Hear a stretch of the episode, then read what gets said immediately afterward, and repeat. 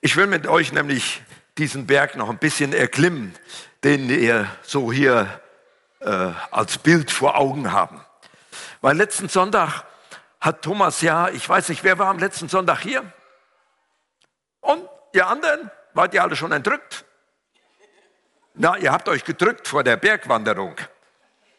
Das kann ich gut nachvollziehen. Ähm, Thomas hatte so ein, so, ein, so ein Riesenfass in der Bibel aufgemacht und hat angefangen, über die Furcht Gottes zu reden. Das ist ja ein Thema, das kann dich ein ganzes Jahr lang im Hausbibelkreis massiv beschäftigen. Das ist ein Punkt, wo ich sage, hey, äh, was er da aufgemacht hat, das kann man gar nicht in einer, in einer halben Stunde Predigt verarbeiten. Und so haben wir als äh, Älteste beschlossen, wir müssen da nochmal nachlegen. Und da ich jetzt eingeteilt war zum Predigen, bleibt das an mir hängen. Ihr müsst also mit mir nochmal durch, noch ein bisschen mehr über die Furcht Gottes nachzudenken.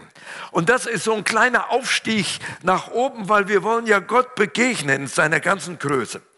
Und damit wir das nicht so schnell vergessen, habe ich natürlich äh, eine biblische Geschichte rausgesucht, die ich mit euch zu Anfang lesen möchte. Die spielt da drin, wo Jesus unterwegs war und wie wir im ersten Satz ja hier lesen, dass auf einmal einige tausend Menschen zusammenkamen, sodass sie sich untereinander traten. Das Problem haben wir hier nicht. Erstens sind wir alle viel freundlicher wie die damals. Wir treten uns nicht. Außerdem ist es hier noch nicht so voll. Wir hätten also noch Raum für, äh, ich sag mal, die doppelte Menge. Die kriegten wir schon noch irgendwie mit der Empore unter. So, und da fing er an, zuerst zu seinen Jüngern was zu sagen. Der nahm sie also backstage, wie man heute so schön sagt. Er nahm sie von der Menge weg und sagt, gemacht, ihr Jünger, ihr Jünger, die ihr jetzt hier seid, ich habe euch was Spezielles zu sagen. Das geht die tausend erstmal noch gar nichts an, sondern nur euch. Hütet euch vor dem Sauerteig der Pharisäer, das ist die Heuchelei. Es ist aber nichts verborgen, was nicht offenbar wird und nichts geheim, was man nicht wissen wird. Darum, was ihr in der Finsternis sagt, das wird man im Licht hören und was ihr ins Ohr flüstert in der Kammer, das wird man auf den Dächern predigen.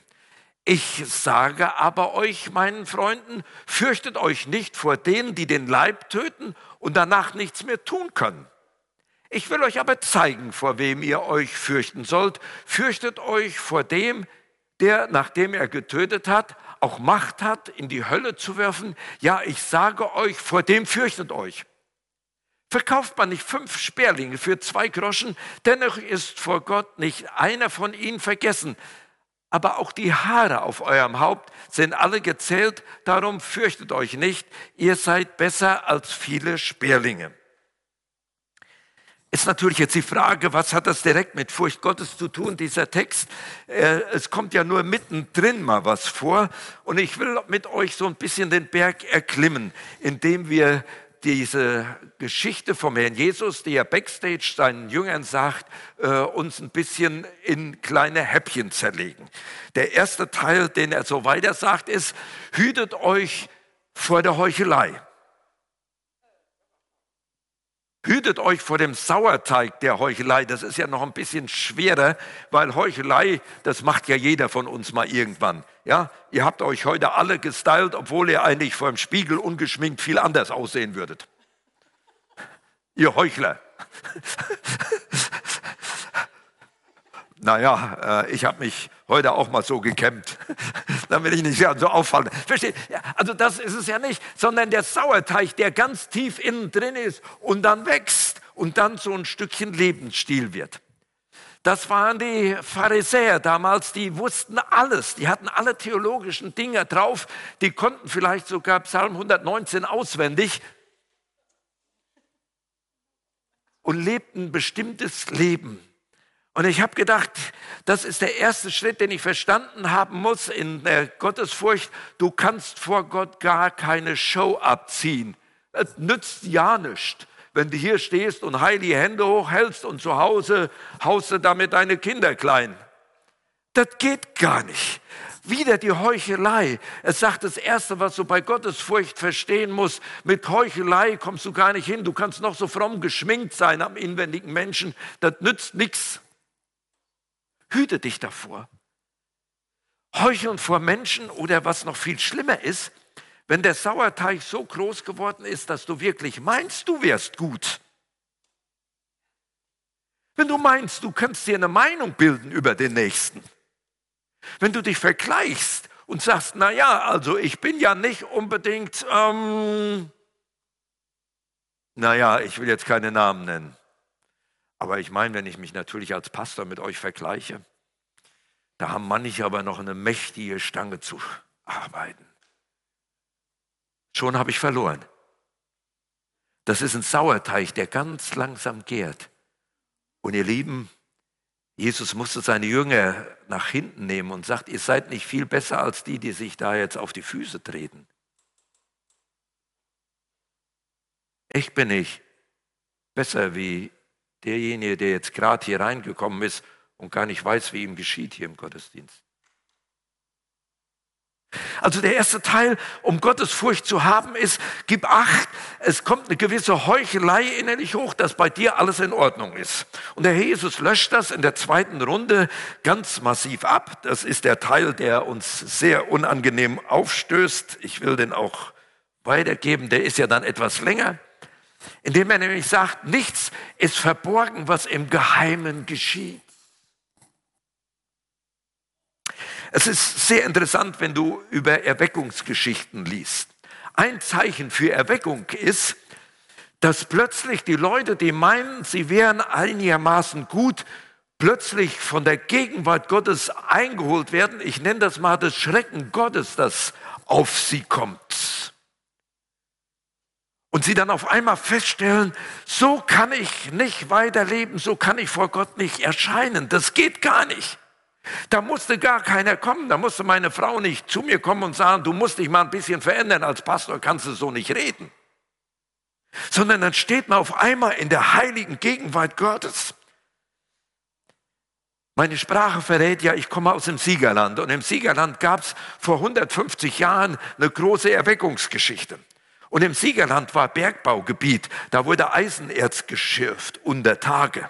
Die Stollen gibt es auch noch, auch Silber wurde gegraben. Lohnt sich heute nicht mehr, weil das nicht so ergiebig ist. Man holt das heute von Brasilien oder Nordschweden wesentlich preiswerter nach Deutschland.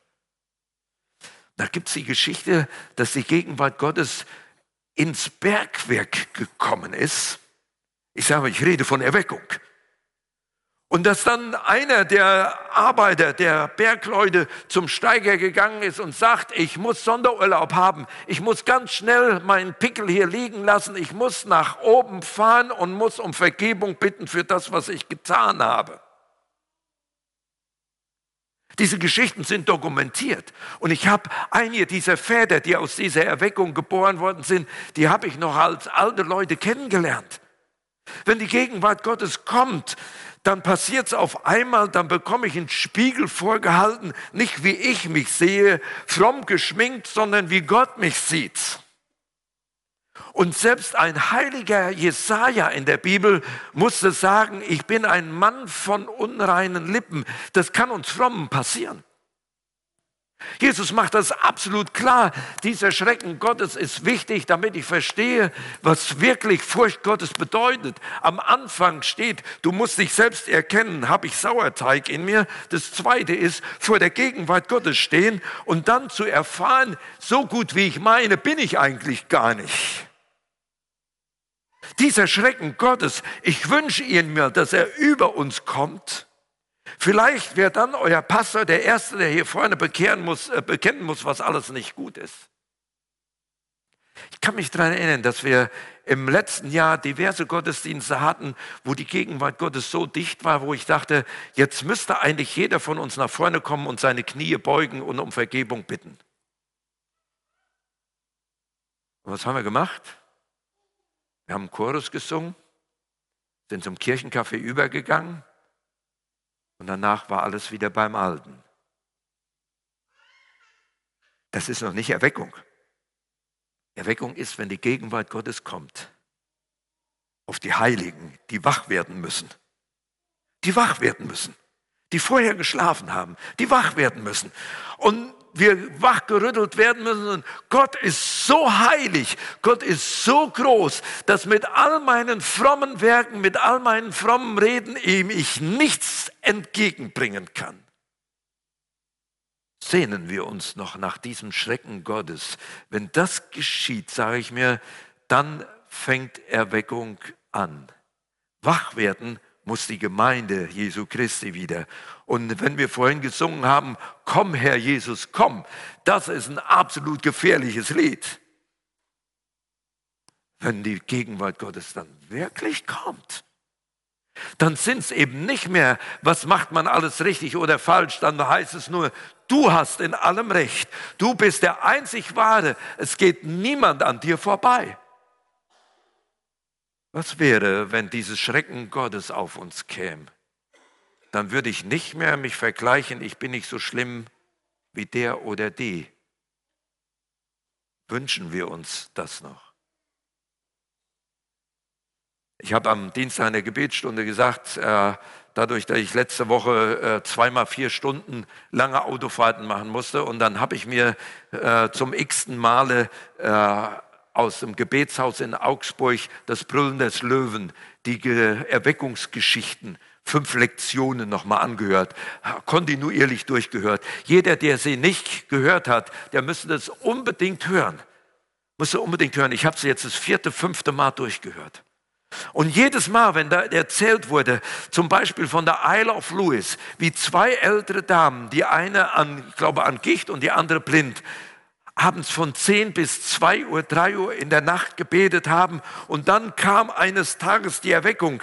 Dann spricht ein Pastor, der gekommen ist noch zu der Gemeinde und will rausgehen. Dann steht das halbe Dorf vor der Kirche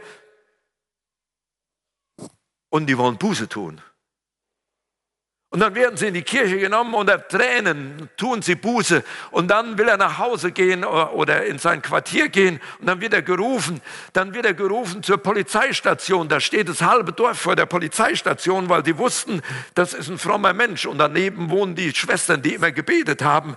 Die stehen da. Die sind mitten in der Nacht um drei Uhr oder später noch aufgestanden, sind dorthin gegangen, weil sie wussten, die Heiligkeit Gottes kommt. Und hier stehe ich vor ihm. Ich habe nichts zu bieten. Alles alles Herr bist du, dass Menschen auf dem Feld waren und die Gegenwart Gottes kam und sie niedergekniet sind und haben Buße getan über ihr Leben, wo sie festgestellt haben, so gut bin ich gar nicht.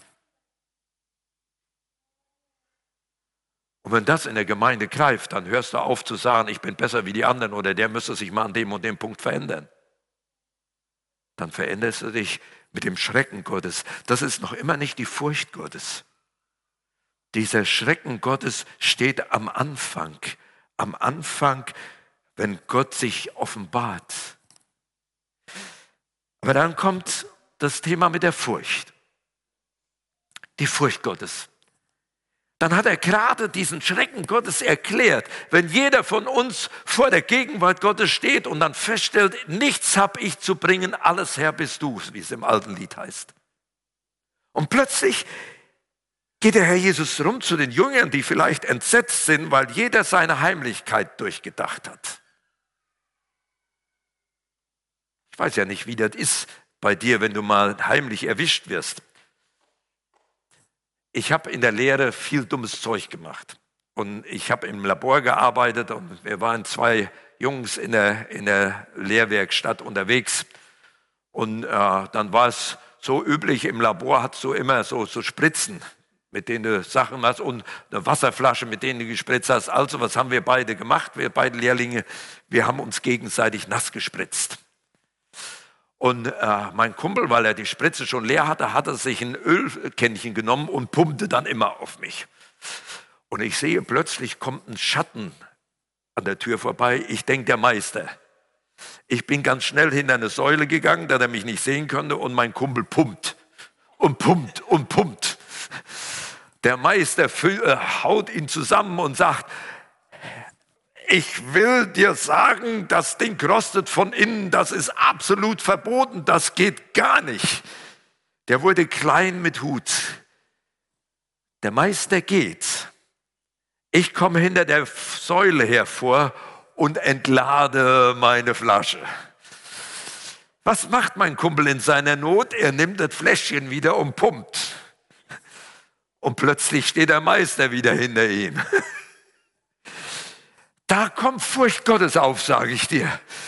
Das verändert eine Situation, aber das ist so ganz schwach, so ganz. Und jetzt in dieser Situation bist du, er hat seine Jünger gerade auf alles zurechtgestutzt. Dann kommt was ganz anderes. Und jetzt sagt, jetzt lehre ich euch noch eine andere Furcht. Das eine ist das Schrecken Gottes, jetzt kommt die Furcht Gottes. Er sagt, wisst ihr, verkauft man nicht fünf Sperlinge für zwei Groschen? Dennoch ist vor Gott nicht einer von ihnen vergessen aber auch die Haare auf eurem Haupt sind alle gezählt. Darum fürchtet euch nicht. Ihr seid viel besser, ihr seid viel, ihr seid besser als viele Sperlinge. Mitten in dem Schrecken Gottes streckt Gott seine Hand aus und sagt, ich hab dich lieb. Ich hab dich lieb. Ich hab dich lieb. Ich bin gekommen, dass sich dein Leben verändert. Ich kann mich an eine Zeit erinnern, wo ganz viel Okkultes aus der Jugend, mit der ich unterwegs war, auf mich übergesprungen ist. Ich habe manchmal Panikattacken gehabt aus Angst, da könnte mir auch was passieren. Habe da angefangen, darüber zu sprechen. Damals war ich schon mit Max, der hinten am Mischpult sitzt unterwegs. Und dann haben wir davon ausgetauscht. Und dann kam Max eines Tages mit einem ganz kleinen Keramikspatzen an und hat ihn mir geschenkt. Und hat gesagt, du bist viel mehr wert in Gottes Hand. Nichts Hohes, nichts Tiefes, nichts Gegenwehr kann dich trennen von der Liebe Gottes. Der hat eine ganz lange Zeit bei mir immer auf dem, auf dem Fensterbrett gestanden. Und immer, wenn es mal nicht so gut war, wenn ich auch versagt habe, da konnte ich hingucken und sagen, und trotzdem streckt der Herr seine Hände zu mir aus und sagt, Paul, ich hab dich lieb. Er war immer da. Das sollte mir der Spatz sagen. Er ist immer da, egal wie es ist. Das heißt Furcht Gottes dass er immer da ist. Ob es dir gut geht, ob dir schlecht geht, ob du was Gutes getan hast, was Schlechtes getan hast, ob du erkannt worden bist, wie du wirklich bist. Er ist in allen Lebenssituationen da, weil er hat ja einen Bund mit dir gemacht. Als du gesagt hast, ich will mit dir gehen, für Zeit und für Ewigkeit hat er gesagt, ja, deswegen bin ich gekommen, um dich im Team zu haben. Und ich lasse dich nicht. Da kommt Gott. Und das heißt Gottesfurcht. Er ist immer und überall da.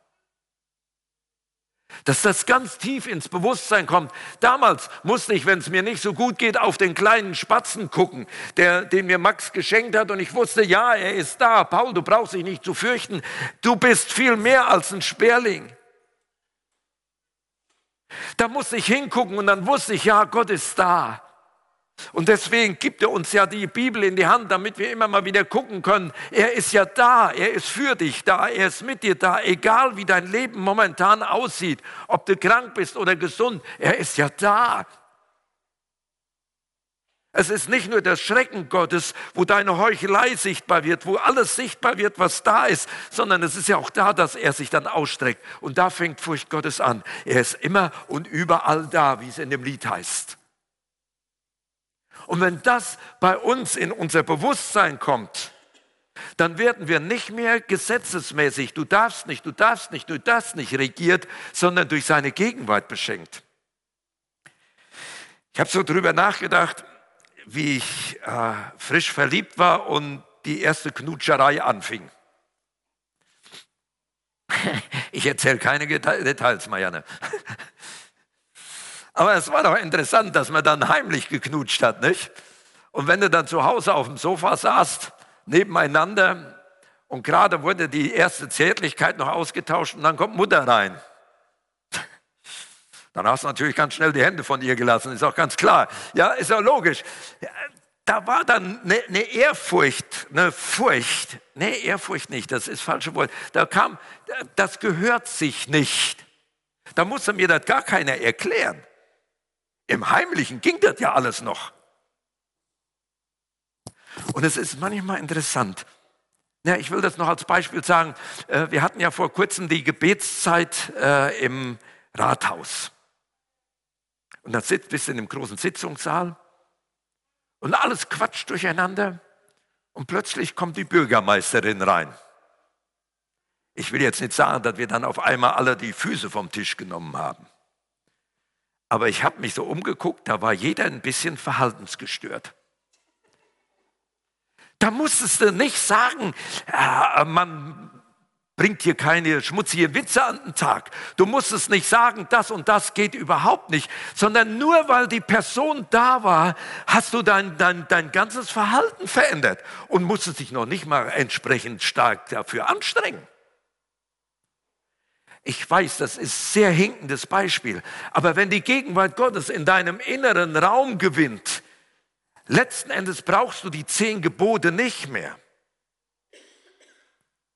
die sind als Richtschnur sehr, sehr gut. Ich will die nicht nivellieren.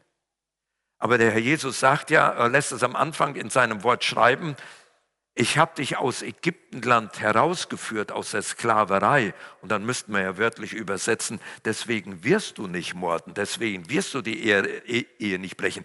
Das ist das, wenn die Heiligkeit Gottes in dein Leben kommt und eine bestimmte Größe wird, das bedeutet Furcht Gottes.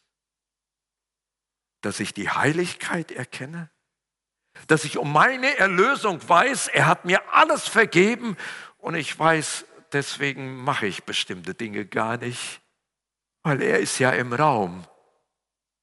Er ist ja im Raum. Können wir das nachempfinden?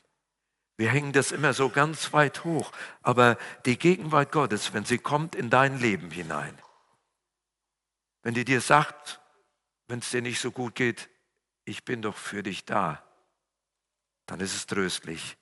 Wenn das Dämonische überhand nimmt und du den Spatz in der Bibel entdeckst und du guckst hin und sagst, er ist ja da, was will mir denn der Feind noch tun? Wenn du mit deiner Sexualität nicht zurechtkommst, alleine im Zimmer bist. Er sagt, ich bin doch da. Wenn dieses oder jenes in deinem Leben nicht läuft, wenn du Schwierigkeiten hast, bestimmte Dinge durchzusprechen, über andere zu reden und dann kommt seine Gegenwart, das ist doch gar nicht nötig, Paul, schau doch erstmal vor deiner eigenen Tür, nimm mal den dicken Besen, den du vor dir noch hast und kehr mal erst aus. Für mich ist interessant, ähm, ein großer Trend in vielen Gemeinden ist, dass man immer auf alle möglichen Regeln achtet. Da müssen die Kleider entsprechend sein. Früher musste man Dutt haben, bis die Haare abgeschnitten wurde. Ich wurde jetzt in der Pastorenrunde gefragt, was hast du das letzte Mal im Kino gesehen? Ich habe lange überlegt, dann habe ich gesagt, spiel mir das Lied vom Tod. es ist so lange her, mir fiel nichts anderes ein. Versteht, versteht ihr? Wir, wir sind so geprägt, dass wir bestimmte Regeln brauchen. Aber ich sage dir, wenn die Gegenwart Gottes kommt, oder lasst mich noch ein Beispiel, ist vielleicht ein bisschen primitiv. Aber ich weiß, wie ich, wie ich dich kennengelernt habe, da spielt auf einmal Deo eine Rolle. Verstehst du? Früher dachte ich, männlicher Schweiß ist eine bestimmte herbe Angelegenheit, ja? macht mich männlich und kühn.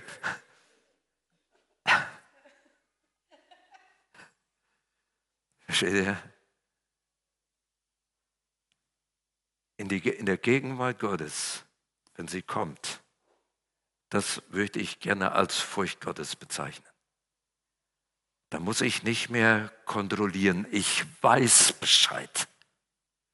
Da brauche ich dieses und dann nicht mehr, da kriege ich das nur noch die Bestätigung gelesen, was dann schon in meinem Herzen passiert ist.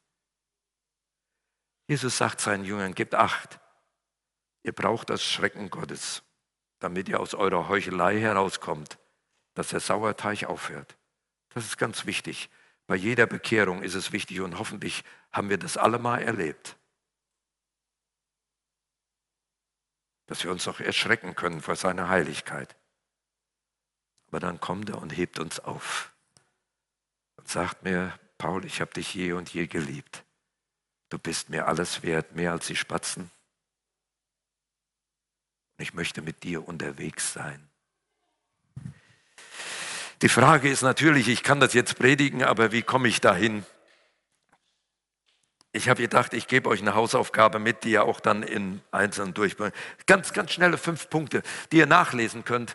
Ach, hier habe ich ja Gottesfurcht, das ist meine Definition. Gottesfurcht ist die tiefe Gewissheit seiner Gegenwart. Ich bin bei euch alle Tage, der Gott, der mich sieht. Und meine Positionierung dazu mit Leib und Seele. Ich bin der Herr, dein Gott. Sehr persönlich. So, und dann habe ich gedacht, ich muss noch, Paul, ich brauche noch eine, eine, Motivation aus der Schrift. Wie kann ich da drin wachsen?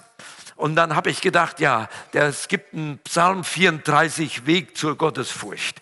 Fünf Schritte will ich da rausnehmen. Fünf Schritte, die du einüben kannst jetzt in der Woche. Du kannst den Psalm auch auswendig lernen, ist ein schöner Psalm. Der kommt direkt nach Psalm 23. Ich starte mal in Vers 9.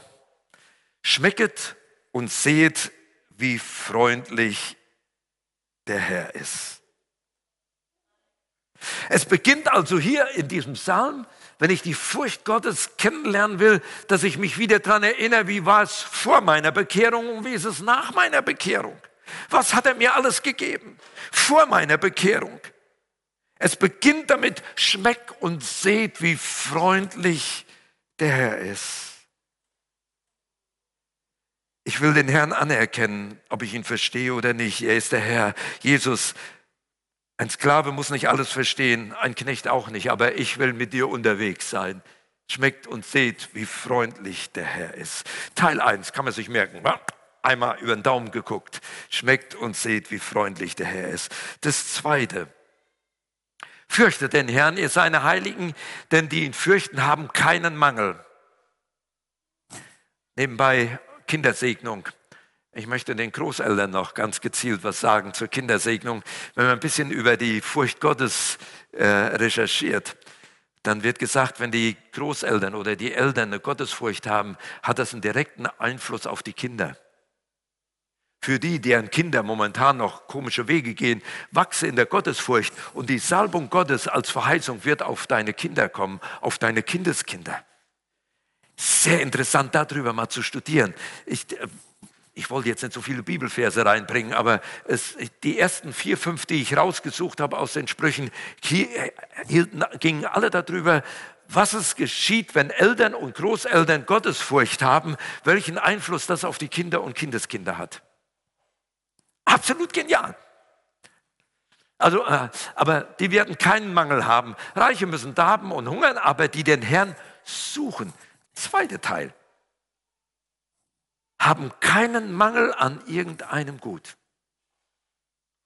Du wirst sagen, aber ich habe da und da Mangel. Fang mal an zu suchen.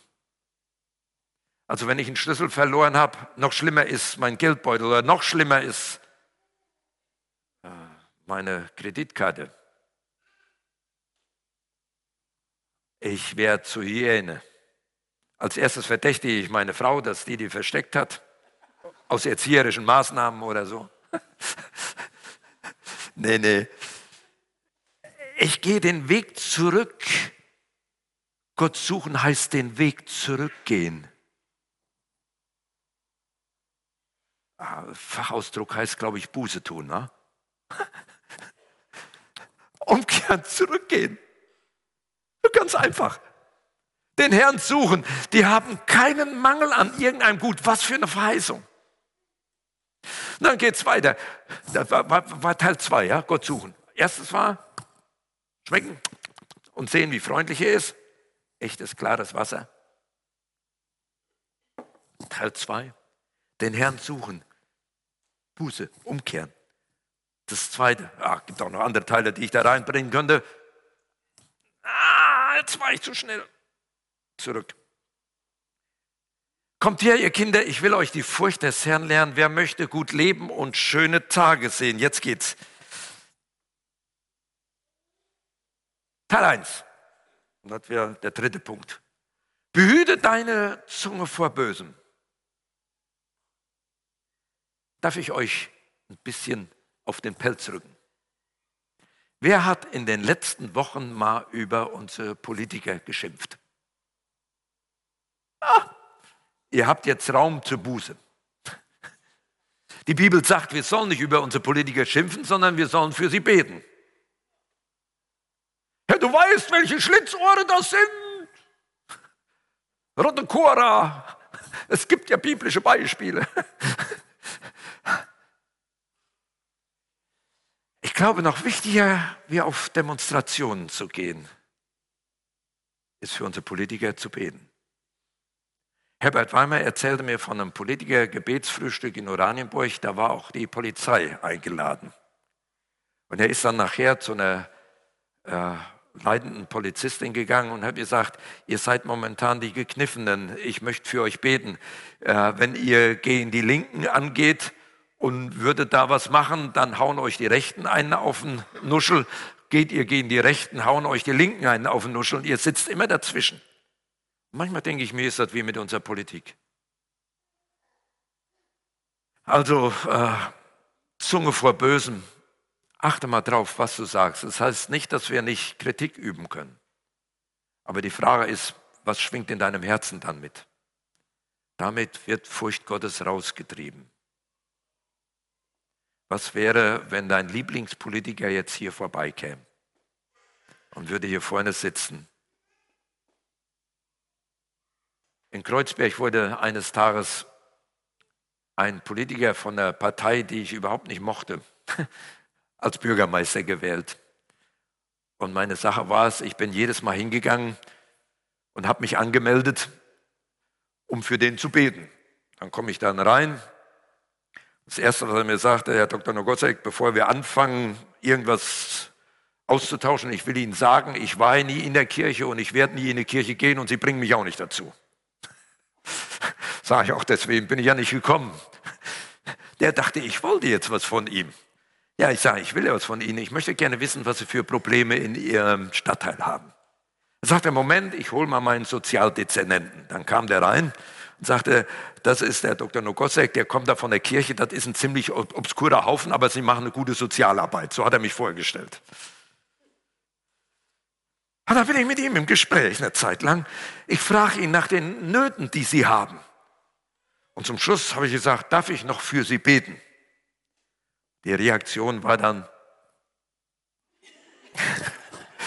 dann habe ich für ihn gebetet. Wäre ich mit meiner politischen Meinung zu seiner Partei zu ihm gegangen, ich hätte ihm doch nicht dienen können. Also achte darauf, was deine Lippen sagen. Das Zweite, äh, jetzt kam Punkt äh, äh, dass sie nicht Trug reden. Überleg mal, wo du übertreibst und nicht. Und dann lass ab vom Bösen und tue Gutes. Auch das noch eine kleine Klammer auf. Wir sind ja gewohnt zu sagen, das darf ich als Christ alles nicht. Erstens, zweitens, drittens, viertens, fünftens, dann zählen wir auf und dann kontrollieren wir, wo ich das schaffe und wo andere das schaffen, nicht schaffen. Aber die Bibel sagt, lass das doch. Und dieses Loch, was du dann hast, dafür tust du was Gutes. Ich will euch sagen, solange ich äh, äh, das Frühstück mit den Obdachlosen hatte, habe ich nie Anfechtungen auf der sexuellen Schiene gehabt. Nur wenn ich am Wannsee alleine rumgelegen habe und dann sah ich auf einmal die wenig Bekleideten, dann hatte ich Probleme mit meinen Hormonen. Komisch, nicht?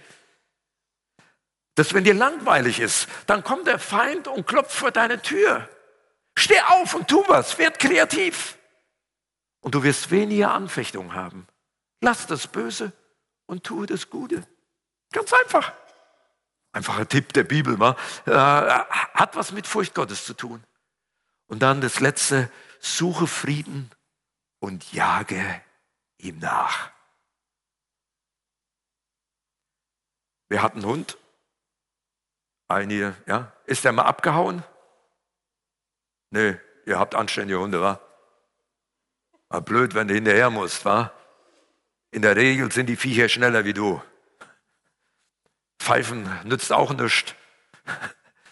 Dafür wieder zur Strafe, dann zwei Monate lang gefesselt. Muss an der Leine gehen oder sowas. Ja, versteht ihr?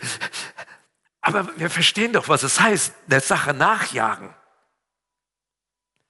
Ich gebe euch ein Beispiel, was einfacher ist. Ihr bekommt doch alle Werbekataloge in den Briefkasten ungefragt. Nicht? Und dann blätterst du durch und sagst, ui, das hätte ich auch mal gerne.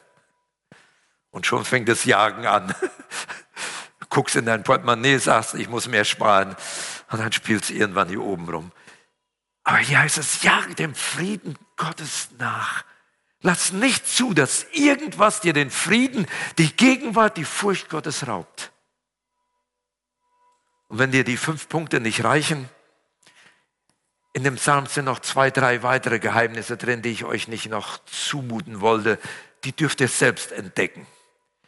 Ich lade ein, in den Hauskreisen Psalm 34 zu studieren. Ich lade ein, morgens mal aufzuschlagen und mal gucken, wie weit du ihn auswendig lernen kannst. Und vielleicht fallen dir dann wenigstens die fünf Punkte nochmal ein, wie die Furcht Gottes in deinem Leben wachsen kann, dass du vielleicht oben auf den Berg kommst und seine Gegenwart genießt. Es fängt an in den der Sauerteig aus deinem Leben rausgetragen werden muss, der Heuchelei. Das Zweite, dass der Schrecken Gottes auf dich kommt, ohne eine Bekehrung, alles Quatsch. Die Heiligkeit Gottes muss für dich klar sein. Und dann kommt das, wo er dich in die Hand nimmt und sagt, auf allen deinen Wegen will ich mit dir sein. Furcht Gottes es lohnt sich darüber zu studieren. Amen.